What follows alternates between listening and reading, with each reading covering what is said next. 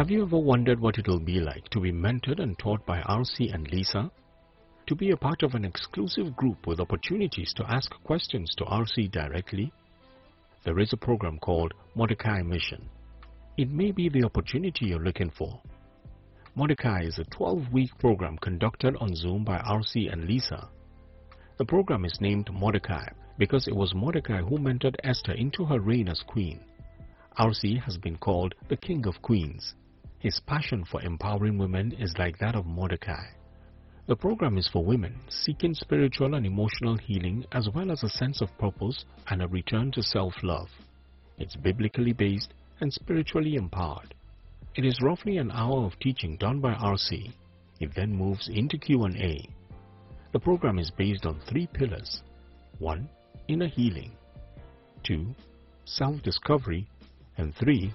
Self-development. The program runs for 12 weeks straight. Meetings are at the same time every weekend. The meetings are about 90 minutes to 2 hours. To be a part of the next group, go to www.rcblakes.com and register. Seats are limited. Pray about it, and if you feel a witness in your heart, don't procrastinate. Go ahead and register.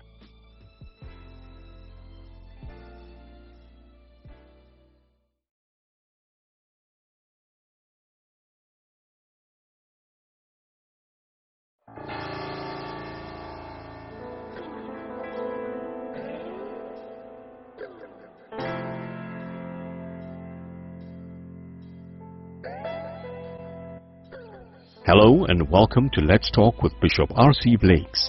R.C. is an author, empowerment teacher, and the proud pastor of the New Home Ministries of New Orleans, Louisiana and Houston, Texas. His message circles the globe.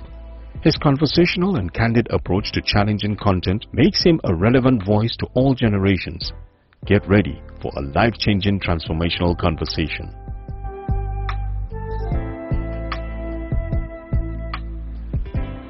Well, hello, hello, hello, hello. This is R.C. Blakes, and of course, I'm excited to be here with you and to be able to share with you. I need you to do something for me. Invite someone to come in and to be a part of this conversation tonight. Invite every every sister you you can uh, really get your hands on and invite her to come in and to be a part of this conversation. I was asked a question recently, and usually my my discussions with you are uh, the consequence of probably some email or some questions that I've gotten in, um, you know, consecutively. But recently I was posed with the question, why is it that um, women can't really let go as easily as men do? And I have to say, you know, that in most cases, women struggle to let go more so than men, but there are cases where, where men are really invested and, and men really struggle hard when a situation comes to an end. But here's the, here's the real deal. It, you know, it, it happens more to women than it does men. That, you know, a, a relationship comes to an end and a woman is struggling months later, a woman is struggling sometimes years later. And I mean, she's really, really struggling because this thing came to an end. And the question is, why? Why, why does this happen? And so I just, you know, sat down and just thought about it and pondered it. And here's the real deal.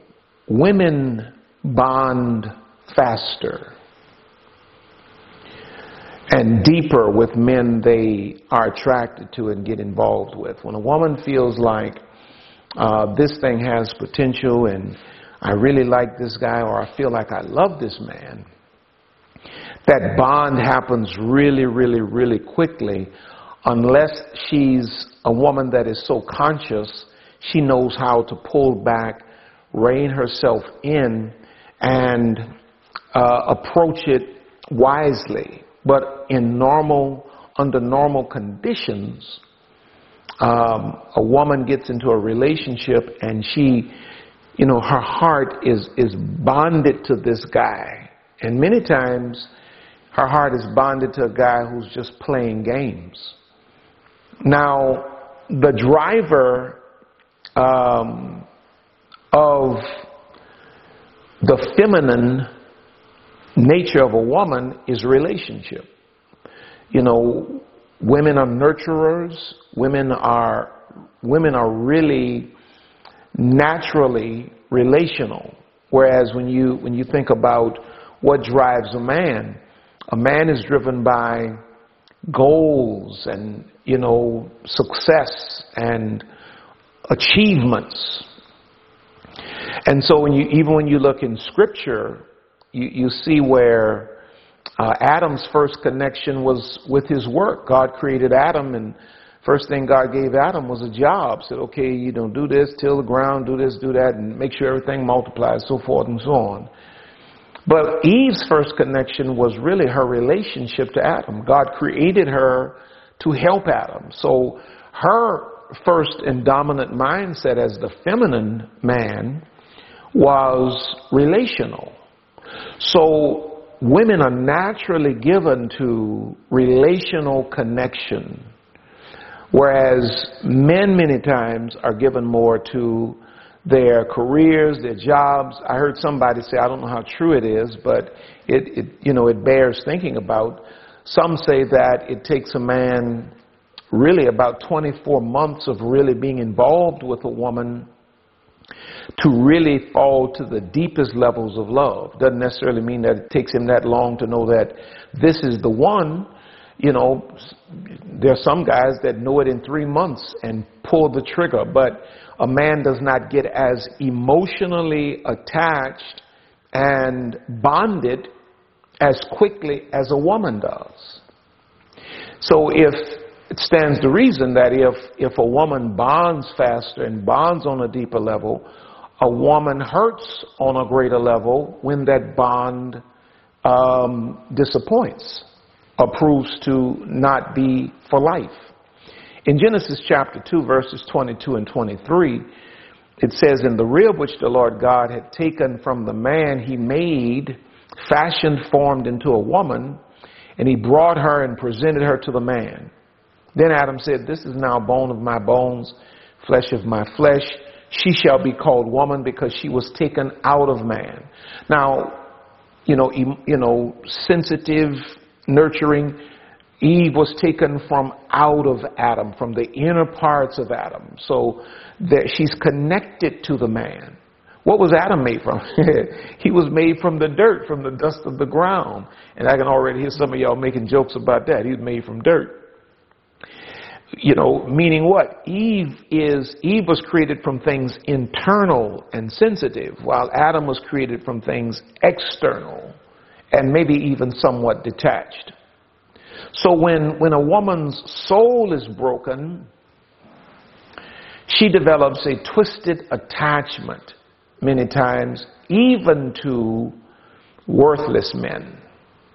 Because a woman never goes into, the average woman most women, should I say, don't go into relationships thinking, okay, I'm just going to have sex for a few months and then I'm moving on. Most women don't. You have some broken women that may, women that may think like that, but most women go into it thinking that this could be it. So when it does not work, there's this, there's this toxic attachment that the woman has developed many times, even for a guy that wasn't worth it because women bond harder, women bond faster, and women hurt on a different level when it does not work out. This is why it becomes a struggle for her to let go.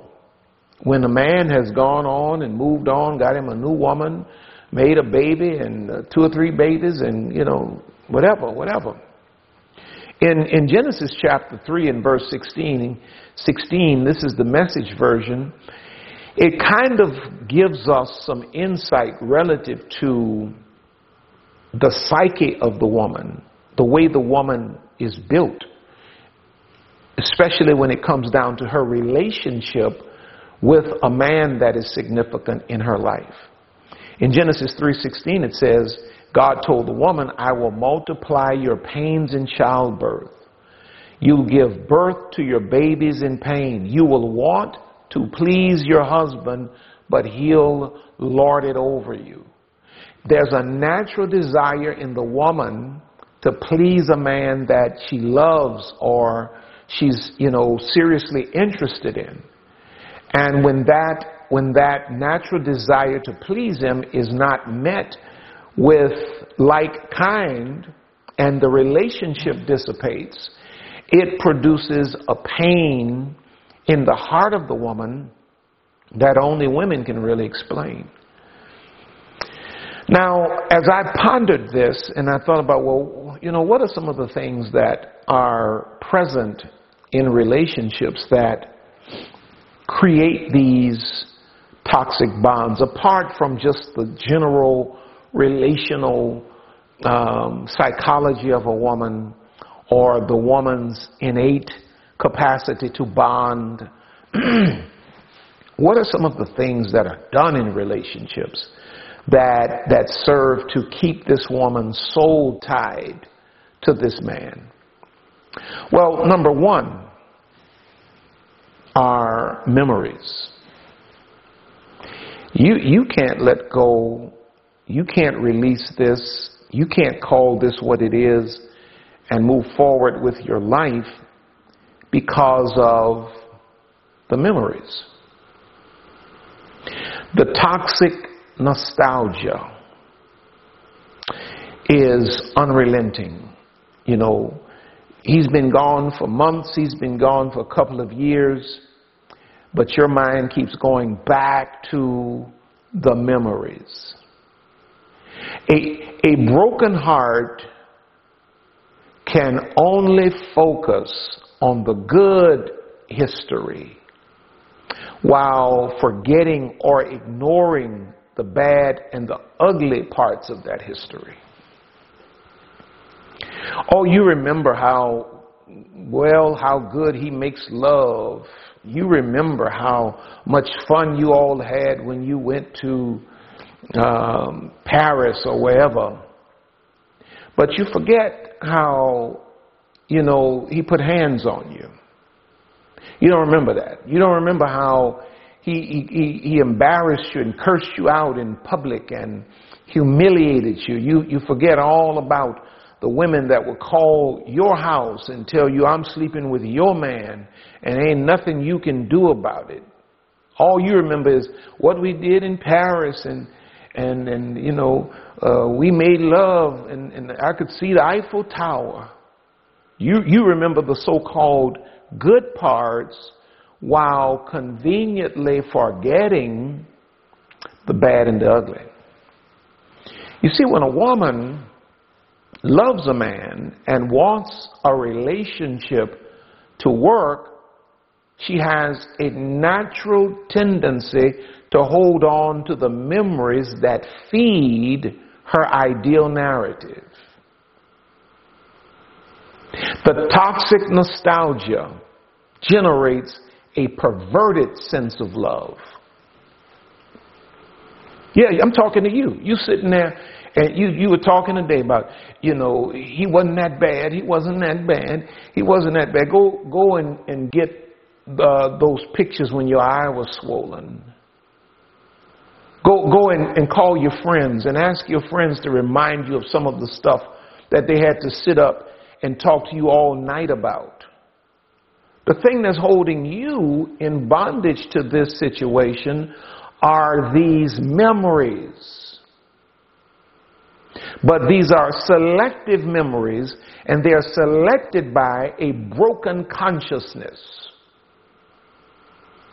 Because this toxic nostalgia has generated within you a perverted sense of love. And what do I mean by that? If you go to 1 Peter chapter 4, in verse 8 it says, And above all things have fervent love among yourselves, for love shall cover the multitude of sins.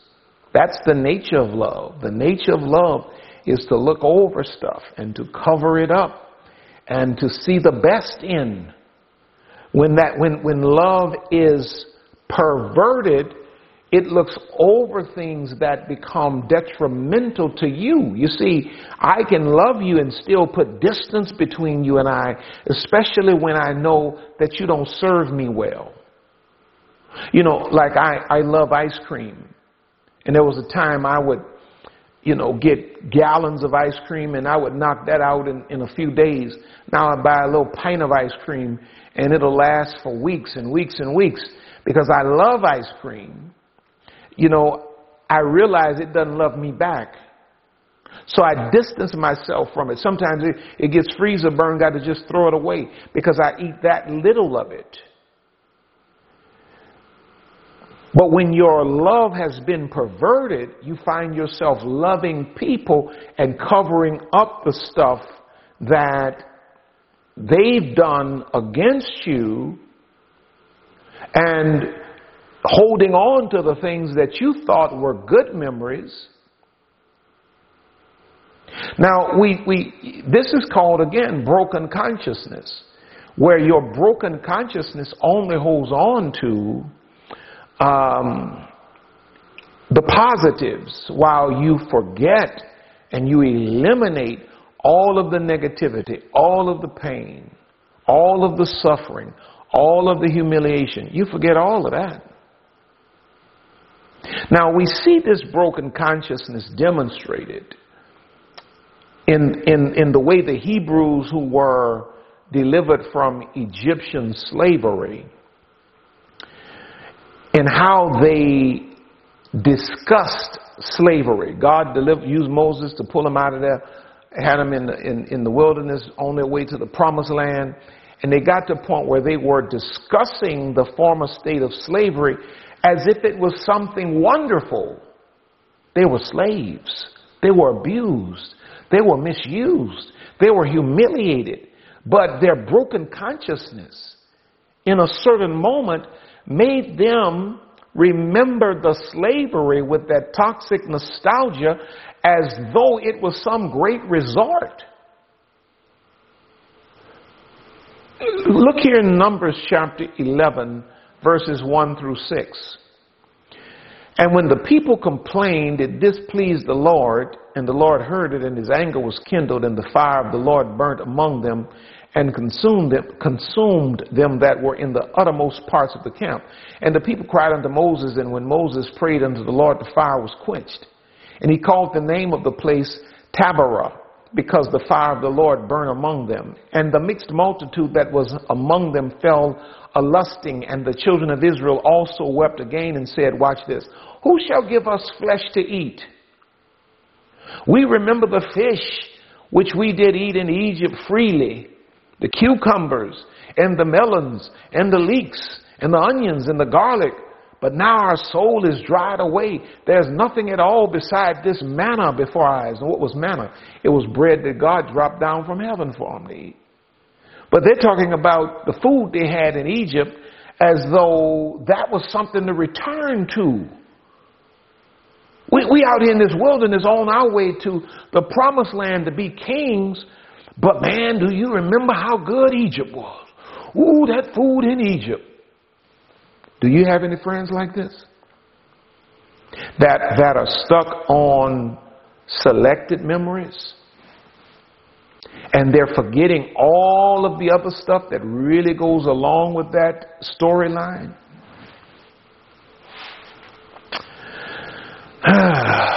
now, number two, what what what what is the problem? What why why can't you why can't you let this go? It's the memories that, that are holding you, that, that have you locked in. And then watch this. It's the apologies. You can't let go because of the apologies. You see, a lot of men know that a woman in love is a sucker for a great apology. Most women, should I say, that are in love are suckers for a great apology. And dude knows how to apologize. Man, I was listening to and I know this is off the rails here, but I just got to say it. I was listening to Tank, and this song where he's talking about um, I deserve. he, you know, he, he apparently did a whole lot of stuff, and he says to the woman, "I deserve for you to to lie to me, and I deserve for you to go out and cheat on me." And I'm I'm listening to this song, and I'm like, "What has this dude done?" That he does, he, he telling this woman he deserved for her to go out and do the same thing to him that he did to her. Now, understand now this is a lot of bull right here. I don't care how dirty a man is. Ain't no man that really love a woman gonna tell her, I deserve for you to go out and cheat on me. I deserve for you to stay out all night. No, no, no. Jay-Z had a song where he said he, he had been cheating and his, his woman cheated on him. He said, you don't, you don't get a brother back like that. That's the real psychology of a man that even thinks he loves a woman. But my point is, you have a lot of guys that, are, that shoot a lot of bull in the form of an apology, and that stuff ropes you back in. All he got to do is get you on the phone where he can apologize and just tell you, I, I deserve, I deserve for you to go out and cheat on me. I deserve it. I deserve it. And then there you are. You rope back in by the apology. When a woman loves a man, she wants with everything in her to believe his apology. She wants to believe his apology and she wants to believe that his apology equals change. In most cases, his apology is a lot of bull. If I was a, wasn't a preacher, I'd finish that. It's a lot of bull. The reality is this. An apology is only a political speech if the heart has not changed.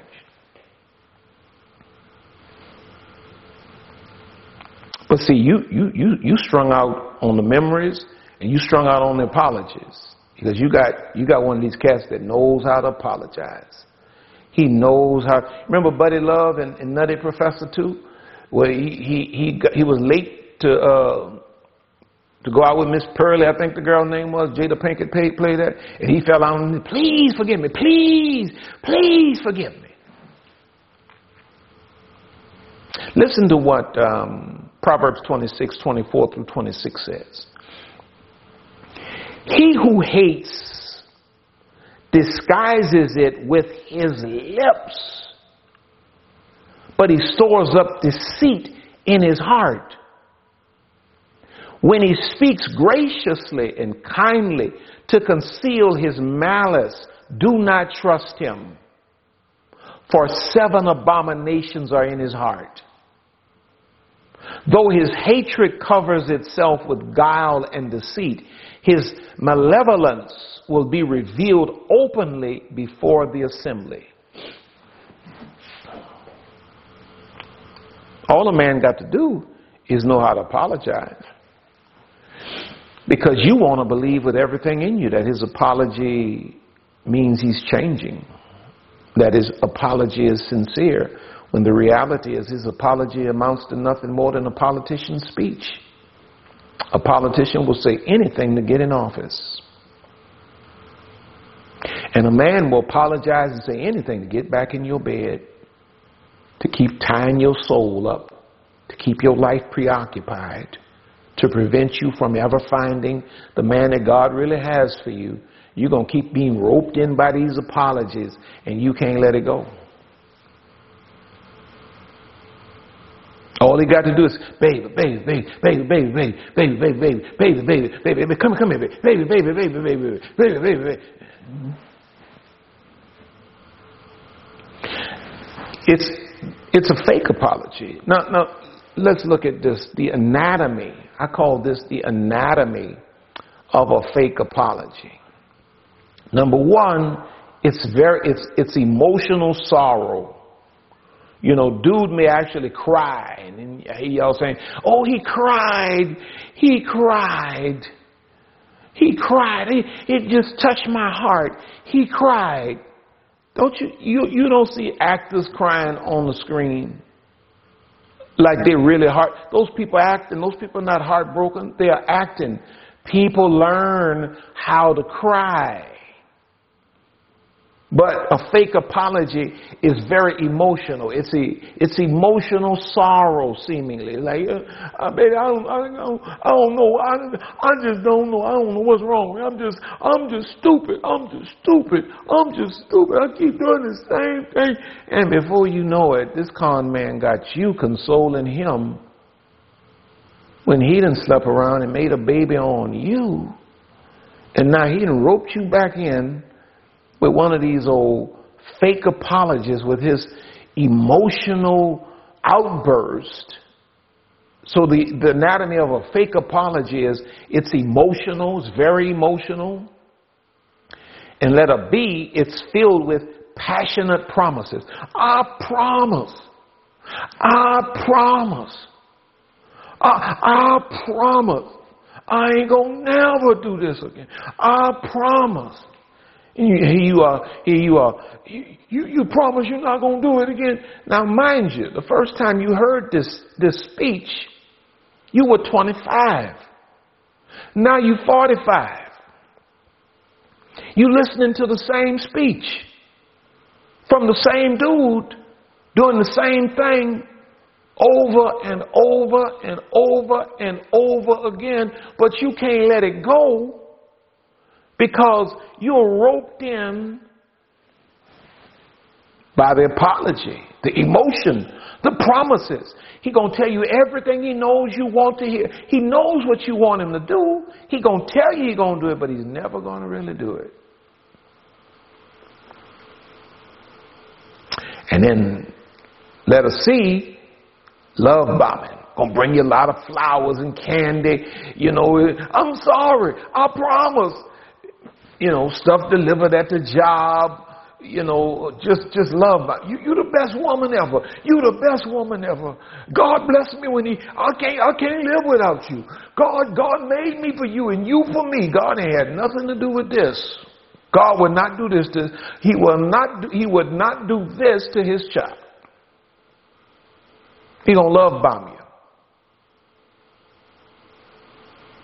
And then when you get through with the emotional sorrow, the passionate promises, the love bombing, and get you, get you all back open again, then he returns to his true form.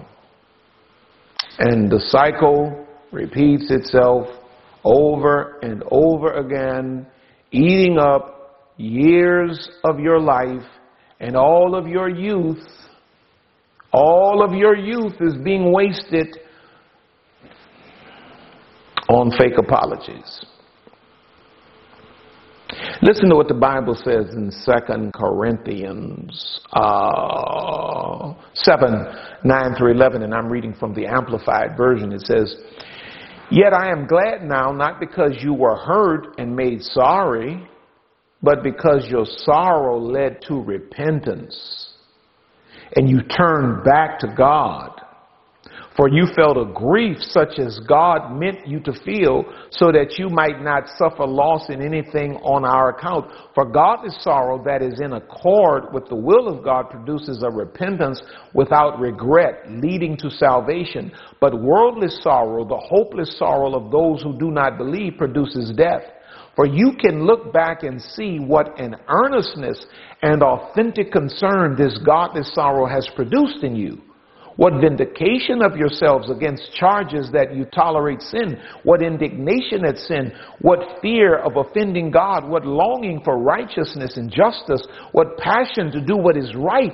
What readiness to punish those who sin and those who tolerate sin. At every point you have proved yourselves to be innocent. In the matter, he says, we know that you're really sorry because your sorrow has led to a change of mind and behavior.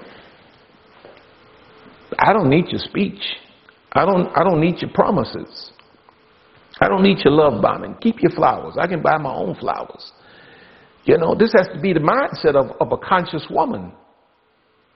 Because watch this. As I was preparing this to talk with you, I thought about it. You know, a man that is sincerely apologetic does not make a lot of fantastic promises. In fact, he asks the man that is sincere, sincerely apologetic, sincerely sorrowful, relative to whatever it is he may have done, he will ask for forgiveness and he'll ask for another chance. From that point, his actions consistently and quietly prove his words. He, he's not all with the buddy love. I'm sorry. I'm sorry. He's not making a lot of promises. He's not trying to love bomb you out of your senses. He, he just, he will just sincerely ask for forgiveness and another chance. And then he allows his actions to consistently and quietly prove his words. He's not trying to manipulate you. He's trying to repair the damage he's done. He's not trying to manipulate you.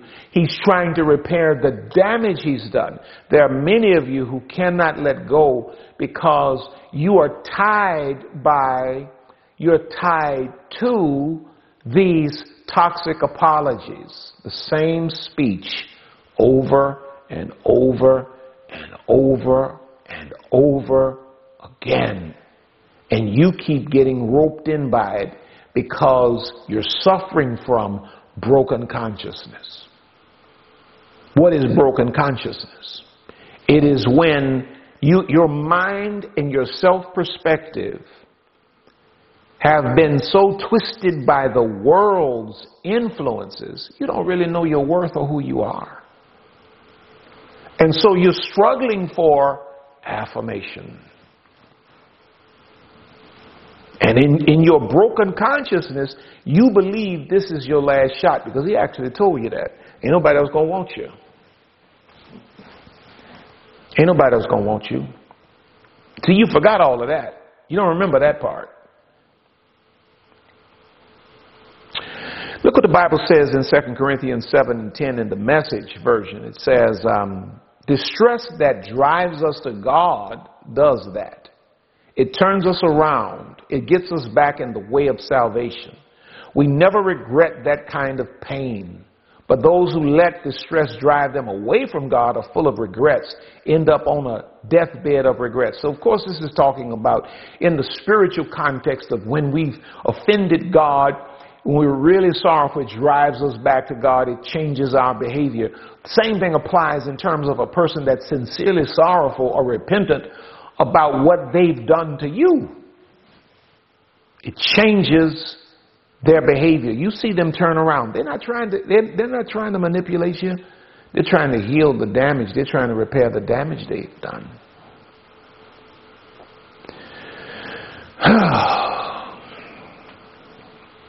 so, are you there? Do you, do you know anybody that fits into this here? Who, who can't let go because of the memories they want to keep talking about? Oh, or they want, you know, they, they're drawn in. He, he reached out to me today. He reached out to me today. And he sounded so sad. Hmm. Number three, why can't, why can't, why can't the woman let this go? Let's see. Irrational hope irrational hope. I mean, you just hoping and hoping and hoping uh, that this work out. You hoping that that you know this pans out to be what you always dreamed it would be. You know, you hoping for a wedding. You hoping for a marriage. You were 18. I heard a cat that had a woman. I think he had that woman tied up for 20 some years on a certain TV show, and they was talking about uh, he don't want to be rushed. I said, Lord have mercy. This mm, don't want to be rushed. Hmm. And tied this woman's life up for 20 some years. She done sat there messing around with this bum, hoping that he marry her. And now when, when, when the woman says, I, I need, I want to be married, he, he talking about he's offended. He don't want to be rushed. 20 some years, you done laid up here in this bed with this woman, made babies with this woman. You don't even have enough respect for your children to marry the mama you, you, you, you you think enough of her to lay up in the bed, make children with and have up in the house with you, and, and she just holding on to this, this irrational hope, you know, wishing upon a star that it's going to work out, it's going to work out, I'm going to hold on. Now, when you first started crossing your fingers and holding on, you was 36, 24, 36 with black hair. Now you, I ain't gonna even try to call your measurements now, and your hair turning white as snow, and you still holding on, holding on. Yeah. When a woman has invested her life and her dreams in a man, her soul is quite often tied to idealistic and irrational hope. The thing she thought it would be, but really never was, is still locked in her mind.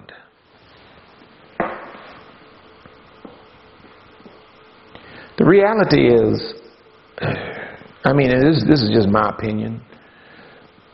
Uh, you, you be with a person for 12, 12 months consistently, and a person shows you who they really are, two or three times, that's pretty much who they are. And the sooner you accept that, you know, give that person space to be who they are, but don't allow them to dominate your life, and just accept this is who they are. You know, you, you got to understand, you can't change nobody. People have to choose to change. Lisa didn't change me. I chose to change. Come on now. Listen to what the Bible says in Jeremiah 13 and 23 in the message version. It says, Can an African, a black man, can a black man change his skin? Hmm? Can a black man lose his, uh, what is this, melanin? That's it, right? can, can I lose that? Not that I want to because I love it, you know. Hallelujah. Praise the Lord. But can a black man change his skin? Can a leopard get rid of its spots? Listen to how the word says says it. So what are the odds on you doing good, you who are so long practiced in evil? If a person has been this way, and this has been their consistent MO, I don't care how much you think you love them. Sometimes you have to let your heart break for your soul to heal. You gotta let it go. You gotta, you gotta release yourself from these irrational hopes that somehow you're gonna change somebody that God has not changed. Their mama couldn't change them. Sometimes they've gone through the criminal justice system and that didn't change them. What makes you think that you're bad enough to change them? You can't change nothing and nobody but yourself. I listen to what Carson McCullers says. He says, We are homesick most for the places we have never known. You've never seen in this individual what you desire to see. You're longing for something that you've never experienced and you've never experienced it with this person because it ain't in them. And the sooner you give up on give up on these irrational hopes that somehow you're going to wipe the spots off a leper or, or you're going to bleach the, the melanin out of, out of a black man's skin.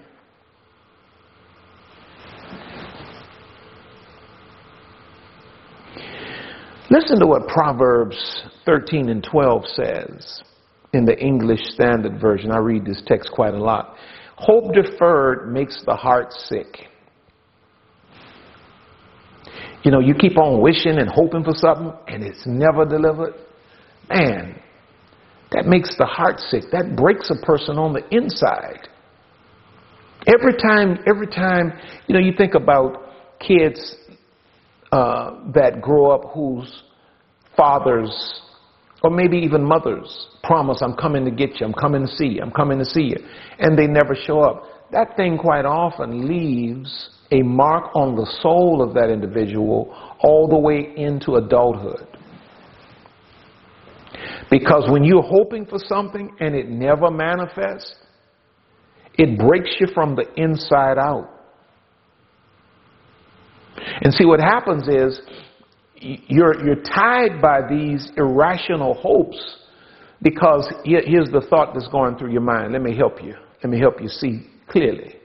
The thought that's running through your mind is that, you know, I might, I might, I might leave and walk away from this and then he'll become everything I ever imagined with another woman. Well, if he has not become what you imagine him to be with you, you ain't the woman he's gonna change for. It's better for you to move on from that, wash your hands of that, let him go on, live his life, and move on with yours instead of holding on to this irrational hope that somehow you're going to change this, this, this individual into something they've never been and seemingly don't have a desire to be. Or, or you know, it's the, it's the idea of, I'm trying to show you your, your mindset in this, or it's the idea of, of, of, of waiting for your investment to pay off rather than just cutting your losses and moving forward. You see, if I got a million dollars and I invest 200,000 and, and, and, and that seems to have been a waste, well, am I going to invest another hundred, then another hundred, and then another hundred to get down to half a million? Or am I going to cut my losses of that 200,000 and say, this was just a bad investment. Let me move forward and regroup and recoup. Or am I going to waste the whole million in the same deal? You took 200,000 and you invested it in this company. They lost it. Now you're going to take another 100,000 and you're going to invest it in the same company. Then uh, they're going to lose that. Then you're going to take another 100 in the same company. That's what you're doing when you keep on holding on to this irrational hope that somehow all that you think you've invested in this situationship with this individual is somehow your ship is going to finally come in and he's going to become the man of your dreams. And some of y'all think you can you can pray a man to change. Uh-uh. No, no, no. You can, I don't care how much you pray. God ain't going God is not going to deal with people apart from their own their own will. You you can't go behind the person's back and get God to circumvent the person's will to satisfy you. If God's not going, if God's not going to manage somebody's will to turn their heart towards Him, what makes you think He's going to manage their will to turn their hearts towards you? They have to at least be on an even playing field with you and have a sincere love for you. But you holding on to all of these, you know, selective memories. But you need to remember the whole story. Because you have your, your hope in this thing is irrational. Number five, why, why, why, why can't women just let it go? You're sexually entangled. Let's just call it what it is. Let's just call it what it is. You got a sexual entanglement. This, this brother don't know how to get a job. you know, he don't know how to work. He can barely speak English but he know know what to do in the bed. He got you up in that bed and he did all kind of stuff to you that you never you never dreamed you would have done to you. And you got a sexual soul tie. You are sexually entangled. Your mind is officially blown. Brother got your toes doing that. He ain't worth a nickel, but your toes do that. And though women are often ashamed of it, many times Women are entangled by the sexual pleasure the illicit man provides. So you talk all that, I'm, I'm, I'm out of here, I'm out of here. But once that, once that sexual soul tie kicks in and your body begins to um, long for that fix because it's like an addiction, there you are, once again, accepting text messages, responding to text messages, answering phone calls. You, you talked all this bad talk about, I'm going no contact. I'm going no contact. That lasted all of 36 hours.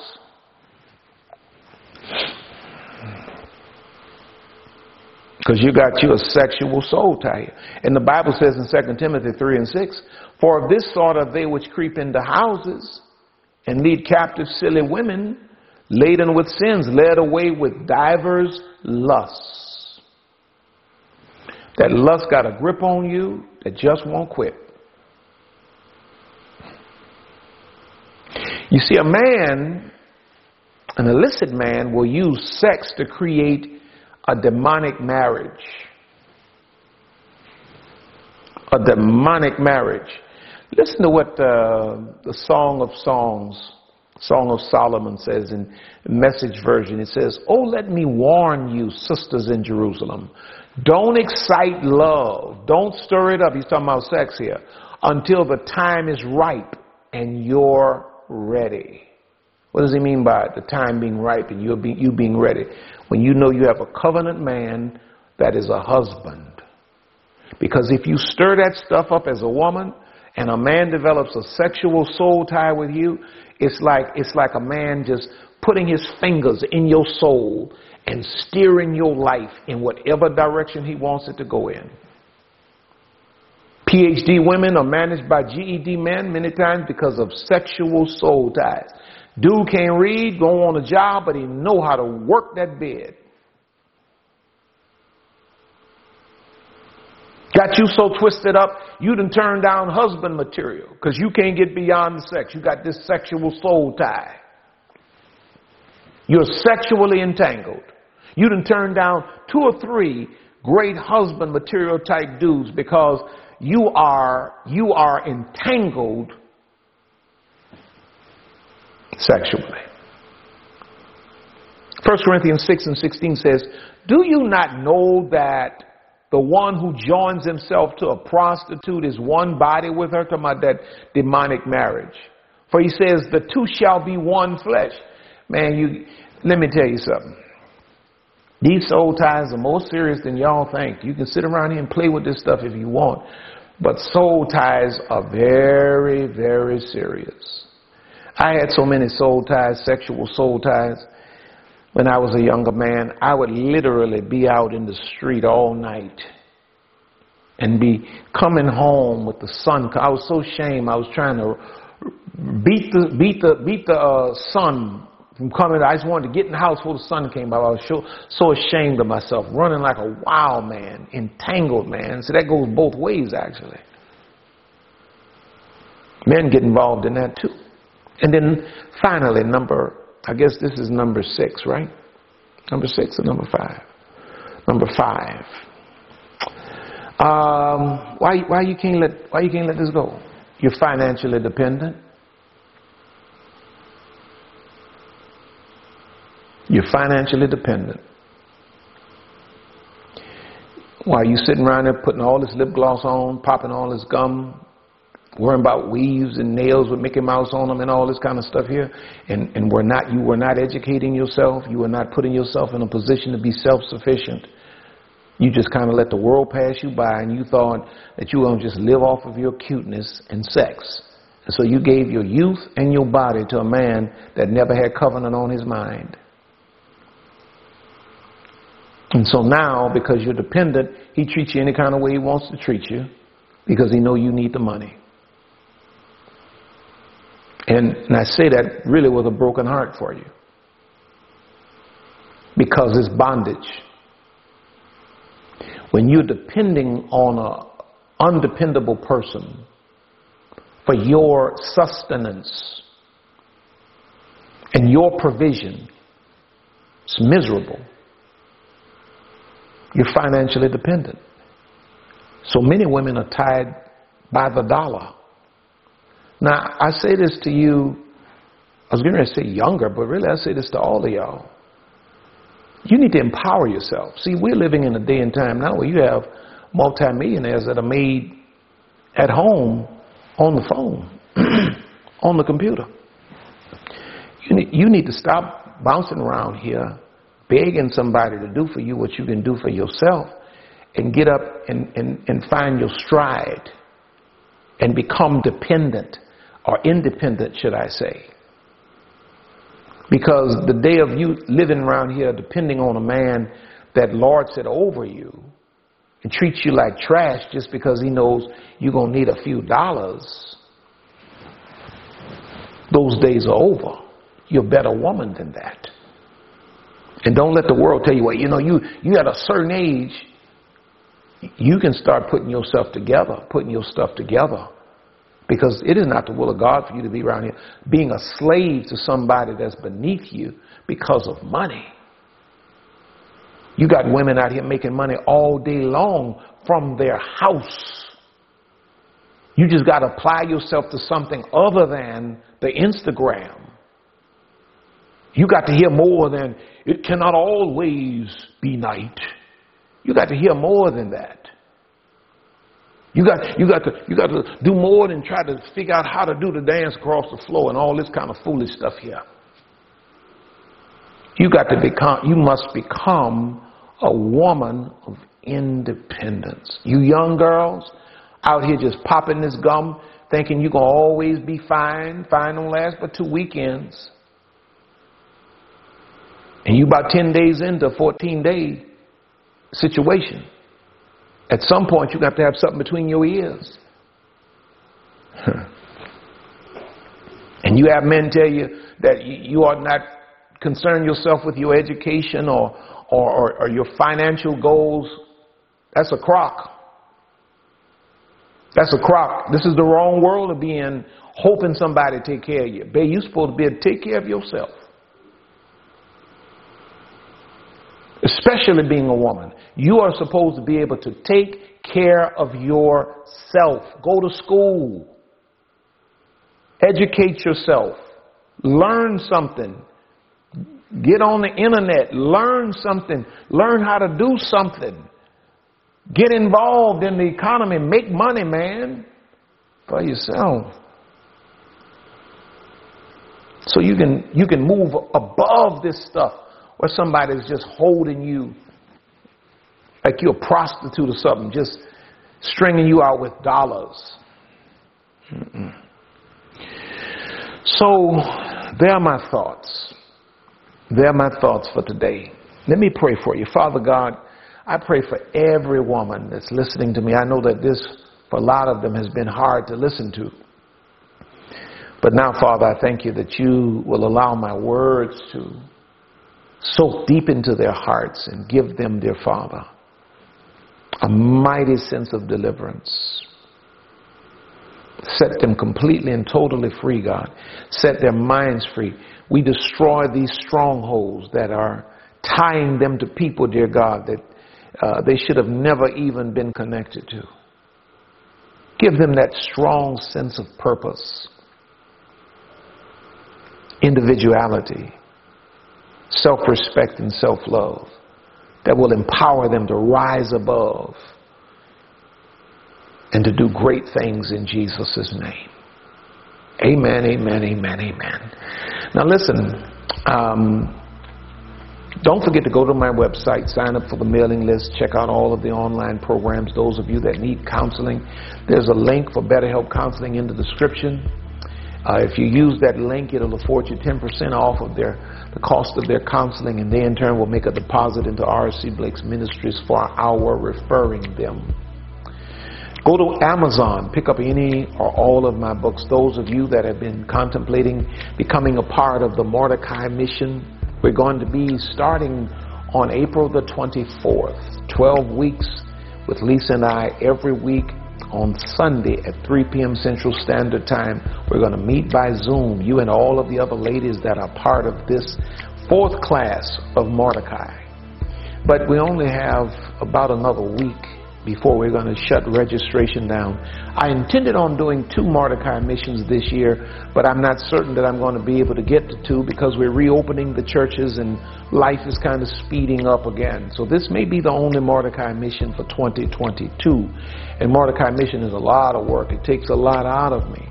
So those of you, now already have a great number that I'm very satisfied with, but for those of you that have been saying, I think I want to do that, I want you to know that this may be your opportunity for 2022. Now, I love you. Lisa and I love you. I thank you for all of you that have sown into our lives and constantly sow into our lives. We appreciate you and we thank God for you on a daily basis. Eh, on a daily basis, we thank God for you. So now listen, I'm done. I've talked long enough. I'm not gone. I'm not gone. I'm just stopping. But I'll be back. Somebody said, don't ever say you're leaving. I'm not leaving. I'm, I'm always here. I'm always here praying for you. I'm just stopping for tonight, and then I'll be back to talk to you real soon. But I love you with all of my heart. You're on top and you're going higher. God has more in store for you. So guess what? We will see you at the top. God bless you. Until next time.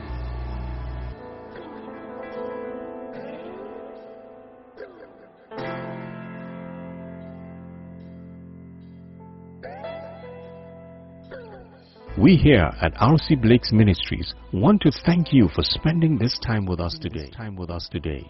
RC and Lisa are always honored to have you with us. Don't forget to reach out to us by visiting our website at www.rcblakes.com. While you're there, you may join our mailing list and receive a free download of the Laws of Manifesting Your Vision by R.C. Blakes. Also look at all of the online programs by R.C. You may find all books written by R.C. and Lisa. Once again, all of us here at RC Blakes Ministries want to thank you from the bottom of our hearts. And as we always say, see you at the top.